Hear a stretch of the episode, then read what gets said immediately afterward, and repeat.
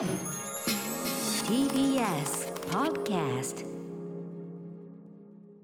9月24日木曜日時刻は6時30分です。TBS ラジオに TBS ラジオをキーステーションに生放送でお送りしているアフターシックスジャンクション。はい、えー、パーソナリティの私ライムスター歌丸です。そして木曜パートナーの TBS アナウンサーうなえりさです。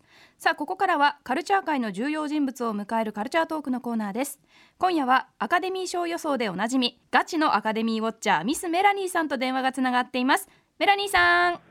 もしもし、こんばんは。はいこんばんはメラニーさん。いやーおお久しぶりです。久しぶり。いつぶりだっけこれね話すのねアカデミー賞ぶりですね。アカデミー賞ぶりかもう何ヶ月も、はい。あでもさその余計になんちゅうの？この間のご時世もあったから余計になんか間が空いた感じするのかもしれないですね。そうですね。それもありますよね。本当に。はい、ということで、まあ、今年はさらにね、ちょっと激動なんでしょうけど、アカデミー賞、特にその中でも、そうではい、非常に話題のあたりで、えちょっとお話を伺いたいと思います。本日どんなお話をしてくださるんでしょうか？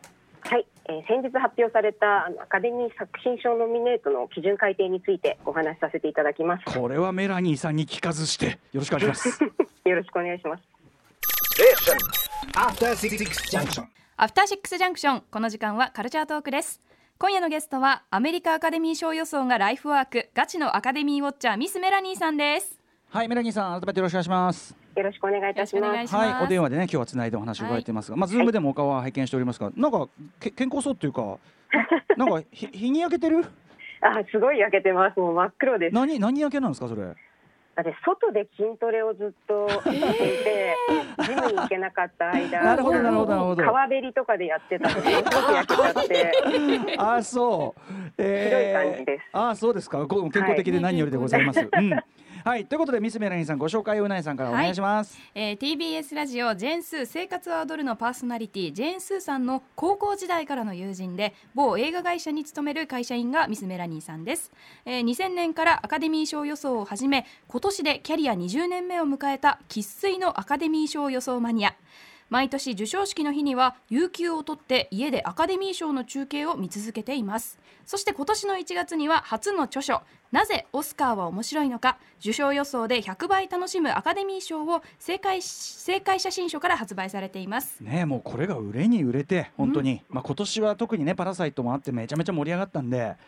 ね注目度も高かったのあるんでしょうけどまあもそうね。だからもうメラニーさんの説明もうまあの今までの今のプロフィールの前振りもういらないと思うんだよねアカデミー賞予想でおなじみのでもういいんだと思うんですよ。ありがとうございます。ということで、えー、とメラニーさんにはまあその主にアカデミー賞絡みあと映画祭の話とかねいろいろ伺ってきましたけど、はい。えっと今回はぜひですねちょっとあのこれぞメラニーさんにおあのあの話を聞きたいと思った件が、えっとちょっと前にね発表になりましたけどアカデミー賞の、えっと、作品賞のはいノミネートの基準、えっとノミネートの基準化で作品の、はいえっと基準がまあ改定というか、結構こはいうレギュレーションが細かくこう設定されて、はいえーというのが発表されたと。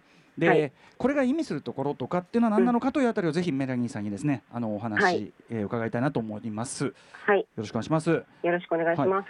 まずですね、えっと、はいどういう基準改定というのがあったのかというところからご説明願えますか？はい。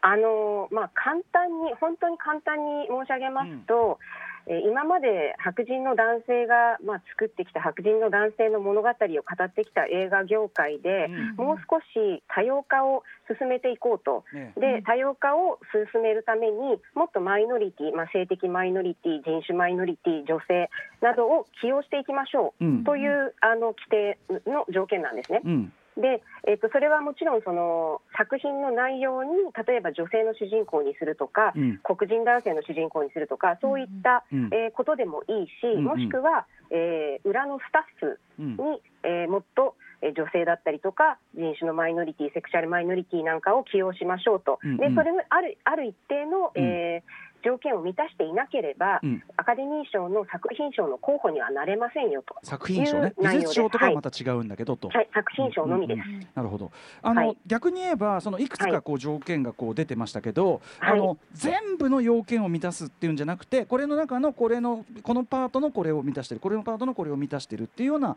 満たし方ってことですよね。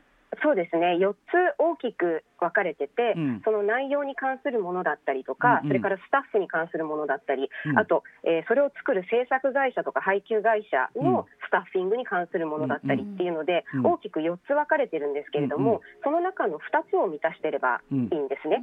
ですのであの必ずしもその男性中心例えば男性しか出てこないよううんうんな話の内容の映画っていうのもあったりはい。するじゃないですか。狭いね。その閉ざされた空間だったりね。組織だったり。はいはい。はい。うんそれが必ずしもあの絶対に作品賞に選ばれないかっていうとそうではなくって、うんうんえーそれを作るのに例えば女性のプロデューサーがついていたりとか、うんうんえー女性の編集者がついていたりとか、うんうん。それだけでももうそのあのクリアの一つになるんですね。うんうんうんうんですので、うん。あの内容的な部分ではうん。そんなに、あの影響を与えないと思います。うんうんそもそも、まあ、メメラニーさんのねそのお話あのご感想というのも後から伺いたいんですけどそもそもはいこういう改定をしなきゃならないという流れになってきた背景というのは何でしょそうですね。アカデミー賞あのだいぶ前から、う、うん。えーまあ、オスカー賞ホワイトとかって言われて、うん。と特にその本当にあのうん表に出てくる俳優陣ですよね。うんうん。そこに、えー白人が多いっていうのがすごく問題視されてた、特に、えー2014年度と15年度の2回続けて、うんうん。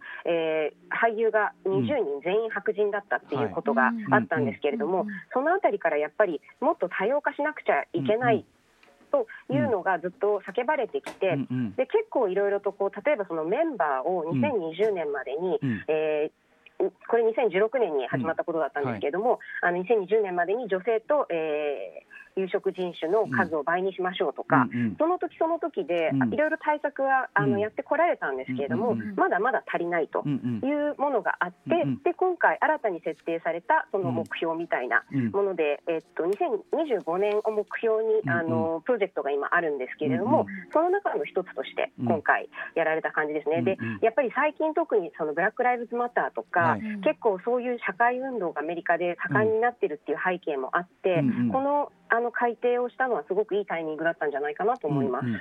あのアカデミー賞って結局その業界団体賞だからその、うん。まあ要するにみんなの投票みんなの投票で決まるシステムだから、例えばこれがうん。わかんないそのカンヌとか審査員がこう限られた審査員がいて、えー、とその中で合議してっていうようなことだったらその全体の傾向をこうあるべきっていうのをこう反映できるけどやっぱりうんうん。合議でこう要するに言っちゃえば多数決で入れてる票だからある種こういうこうたなんていうかなこう目標ルールみたいなものを作らないとうん。なかなかそのすぐにはいい方向には変わっていかないっていうかこともあるんですかねやっぱねこのシステムっていうかそうですね、まあ、映画祭とかと本当にそのアカデミー賞って本質的に違うので、普通には比べられないんですけど、うんうん。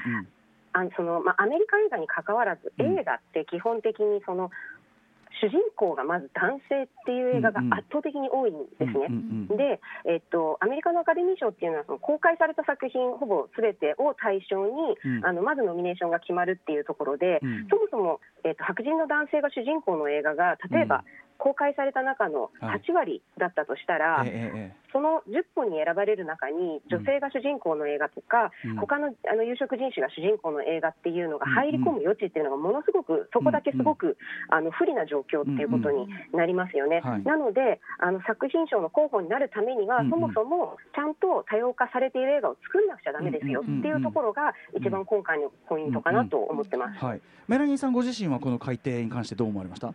私はすごくいいことだなと思っていて、なんかあの何もマイナスがないんじゃないかなと。うんうん。実質マイナスが。うん。そうですね。実はこれそんなに厳しい改定じゃないので、うんうん。実際のところこれがどれだけの効果をもたらすかはわからないなと思ってるんですけれども、うんうん。ただやっぱりこういうふうにその条件を言われた中で、うん。それでも白人だけの映画を作ろうとは多分思わないと思うんですね、うんうんうんうん。作り手の方がやっぱり意識してちゃんと多様化してるかなってちょっとでも思うだけでも、うんうんうん。今までとは全然違う流れになっていくんじゃないかなと思うので、うんうんうん。これはすごくあのいいことしかないんじゃないかなと、あ素晴らしいことだなと思ってます。あのかといってぎっちぎちのルールでもないから、そのうんうん。要するに言っちゃえば建前としての目標値、うん。僕僕はそのやっぱ良識っていうのはさもう建前でいいと思うんですよ。よ。その建前としての良識、目標値っていうのを設定して、あとははい。それぞれのある程度の幅を持たせた、あのやる弾力性を持って運営できる範囲っていうかだから、あのルール的なその設定がちょっと、まあ、絶妙なんでしょうね。あ厳しすぎず。そう思います。うん。そう思います。これ多分すごく厳しくしてたらものすごい反発もあって、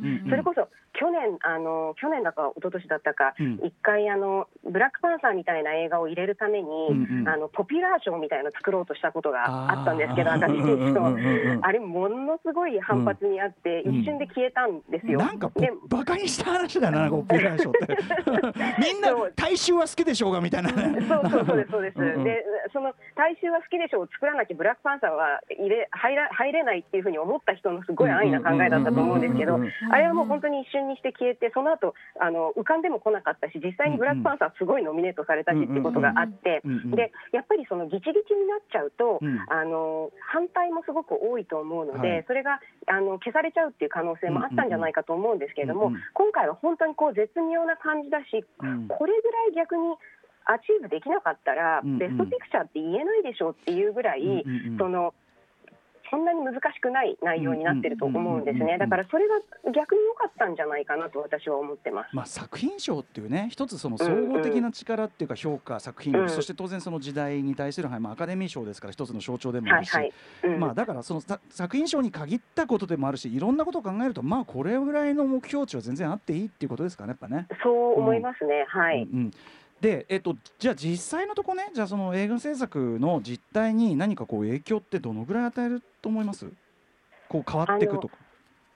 多分そのこうり倫理的なところでというか、うん感覚としてそのエグゼクティブの人たちが、そううん。制作陣の裏が裏側にいるこうビジネスを操る人たちが、やっぱりこれちゃんと多様化っていうことをうん。きちんと意識しなくちゃいけないよねっていうふうには、うん。あの少なからずなると思うんですね。で今まで本当にそのなぜ白人の男性主人公の映画ばかり作られてきたかっていうと、それは単純に白人の男性が主人公じゃないとお金にならないからっていうふうに信じ込まれてたからはい、はい。なんですね。だけど実際にそんなことないよねっていうのがだんだん最近、あのはい。女性主人公の映画でも、あの黒人男性主人公の映画でも、ちゃんとあの証明されてきてて、うん。はい。でなのでもっとこういうの作ろうよっていうのの、うん。あのなんていうか、うん。その原動力にはなるんじゃないかなと思っていて、うんうん。そういう面では結構あのやっぱり白人をじゃあここで据えようと思っていた役柄が、うんうん。まあ、アジア人になったりとか黒人になったりとか、うんうん。男性にしようと思っていた親友役が女性になったりとか、うんうん。トランスジェンダーになったりとか、うんうん。そういうところでこう、あのやっぱり